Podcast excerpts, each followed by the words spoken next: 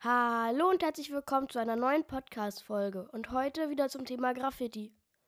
Heute soll es darum gehen, wie Graffiti entstand und wo der Ursprung herkommt. Viel Spaß bei der Folge.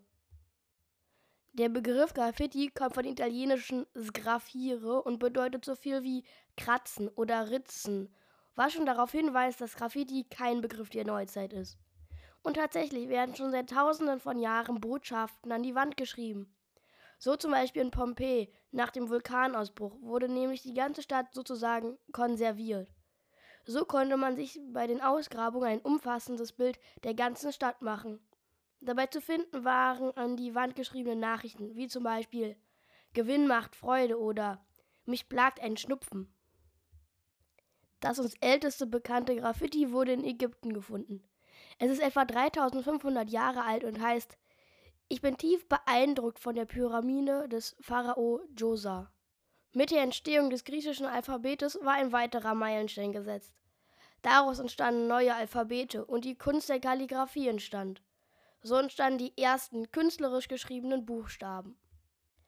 Der erste, der seinen Namen immer und immer wieder an Wände im öffentlichen Raum geschrieben hat, war der Wiener Josef Küselak. Er schrieb seinen Namen immer und immer wieder an die Wände in ganz Österreich.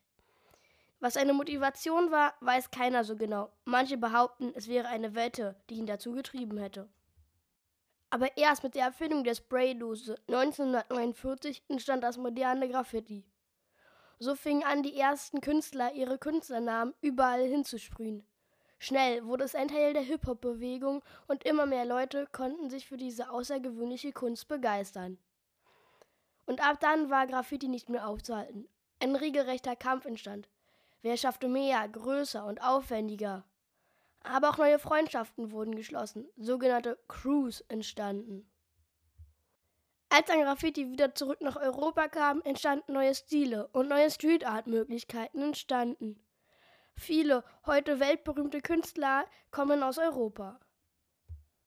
Das war's auch schon mit dieser Folge. Ich hoffe, sie hat dir gefallen und ich würde mich sehr freuen, wenn du in der nächsten Folge auch wieder einschaltest. Bis dahin aber, bye bye.